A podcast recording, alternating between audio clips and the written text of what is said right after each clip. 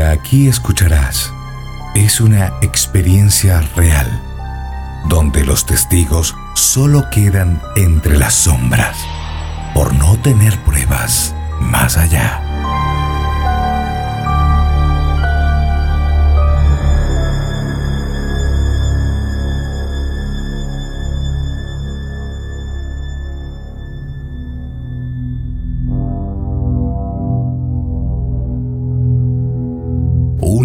En las costas de Galicia.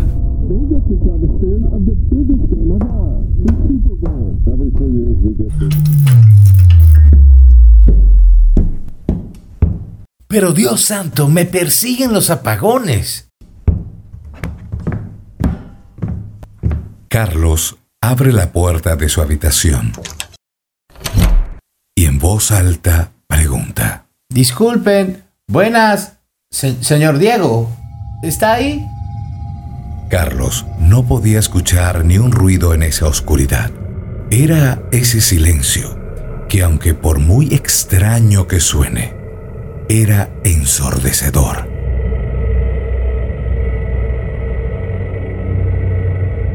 Pero podía sentir que había alguien más en ese oscuro vacío.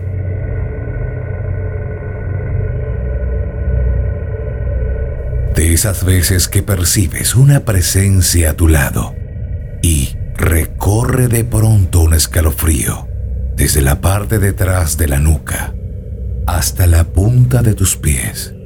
Sin embargo, no había nadie.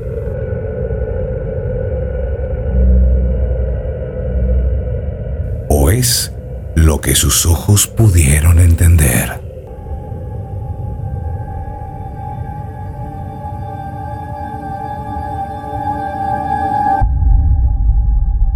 Carlos era un joven caraqueño que viajó a España por asuntos de trabajo y ya había culminado su labor.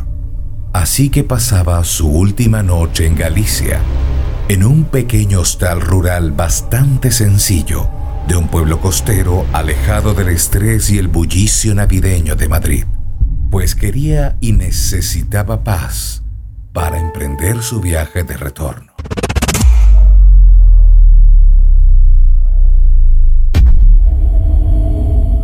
Era recién cumplidas las 12 de la medianoche y se había ido la luz, así que fue en búsqueda del señor Diego, quien fue la persona que amablemente le recibió al llegar al hostal.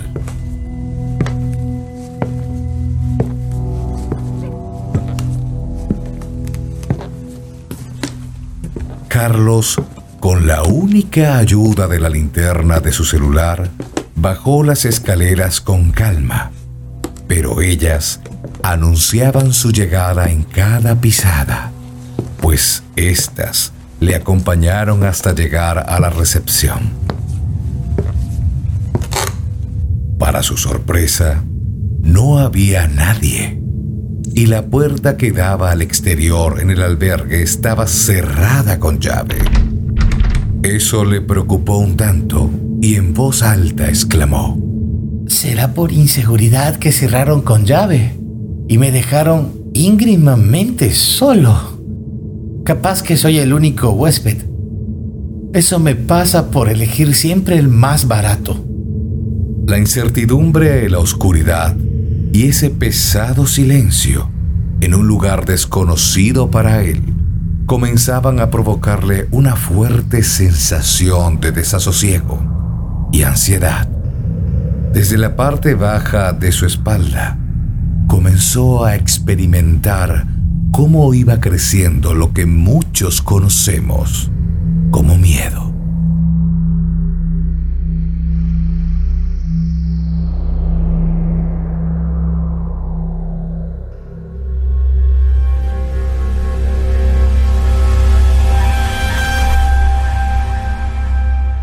Hola. Carlos giró de golpe aterrado y alumbrando con su celular, donde antes creía que no había visto a nadie, o sus ojos entendieron eso, estaba sentada ahora una hermosa mujer de cabello largo y mirada hipnótica.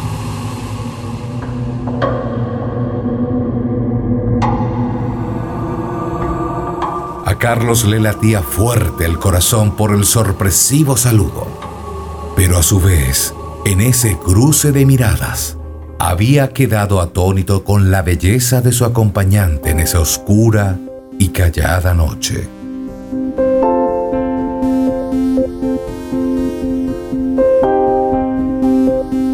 La joven se levantó y se acercó a Carlos.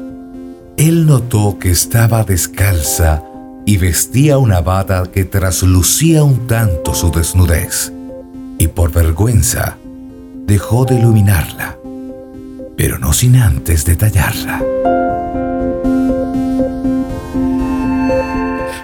casi me matas del susto. De verdad no había notado tu presencia. No te preocupes. Les pasa a muchos la primera vez. Carlos no hacía más que pensar en su afortunada noche, pues aunque comenzó no muy bien con esa ira de luz, habría encontrado a una joven atractiva y con una sonrisa tan perfecta que simplemente contemplarla para él era un placer. Ambos fueron hacia una sala después del lobby, donde tenían un juego de sofás un poco viejos pero cómodos para iniciar así una agradable conversación. No debes preocuparte. Es normal que se vaya la luz. Yo disfruto de la oscuridad. Bueno, eso es común de donde vengo, pero Admito que ya me había acostumbrado a la electricidad de tu país y asumo que tú eres de aquí por tu acento. Sí, siempre he estado aquí. En ocasiones paseo por los pasillos o me siento aquí. Simplemente descanso en paz con este silencio.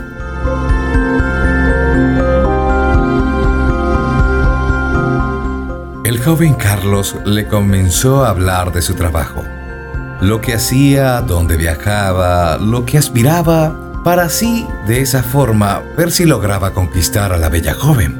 Pero sintió que hablaba mucho de sí mismo y no quería parecer como un hombre desesperado. Y entonces vio su celular que marcaban ya las 4 y 32 AM y dijo, Wow, se ha hecho tarde y no quiero seguir aburriéndote con mis tonterías. No, no me aburres.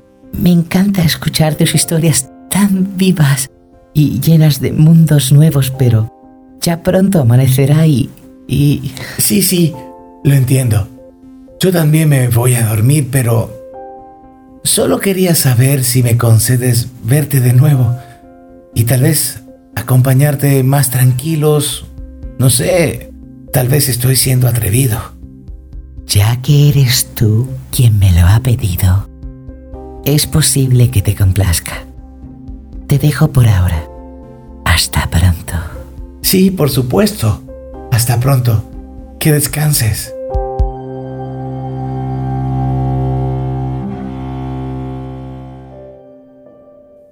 Él vio cómo ella se iba a oscuras por el pasillo. Así que retornó a su cuarto y se reprochaba el por qué no la invitó siquiera a una copa o a desayunar juntos. Lo que sí estaba claro es que no podía dejar de pensar en la hermosa joven. Y solo contaba las horas para poder bajar temprano al servicio de desayuno y encontrarla.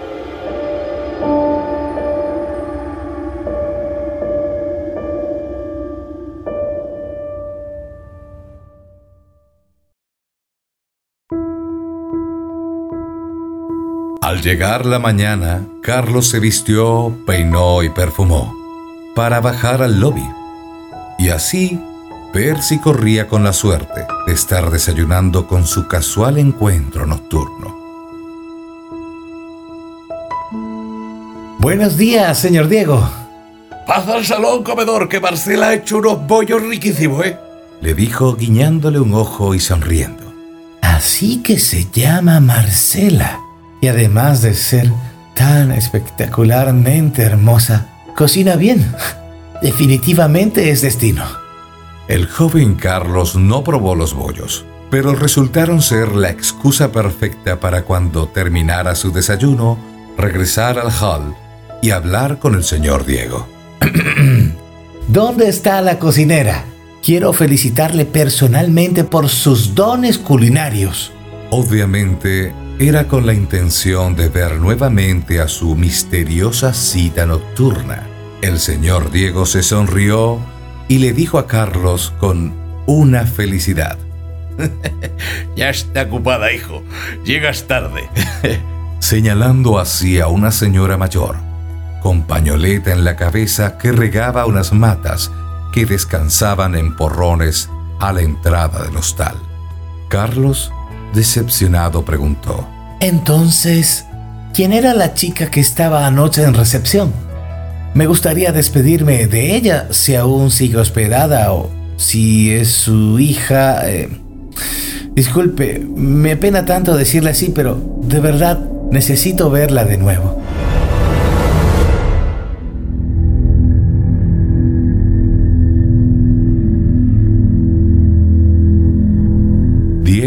Y Marcela quien era su esposa, se miraron pálidos.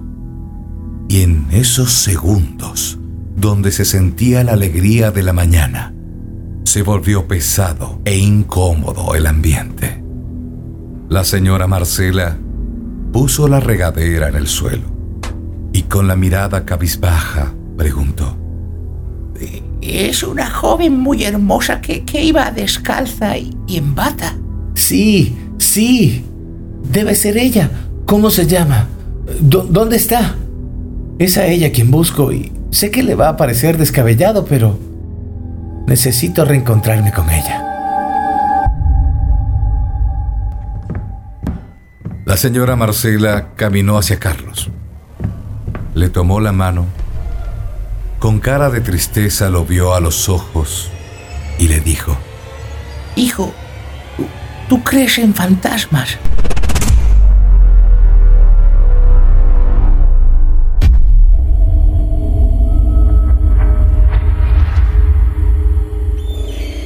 El joven Carlos no lo podía creer. Se había enamorado de una mujer que no estaba viva y le contó a los esposos que le pidió encontrarse de nuevo con ella.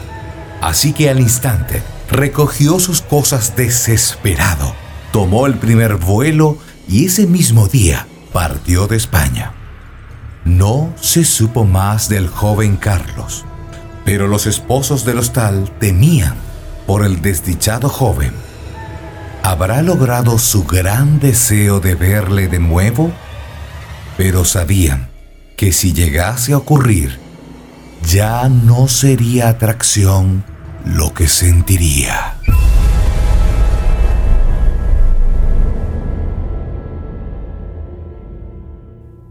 ¿Y tú? ¿Crees en fantasmas?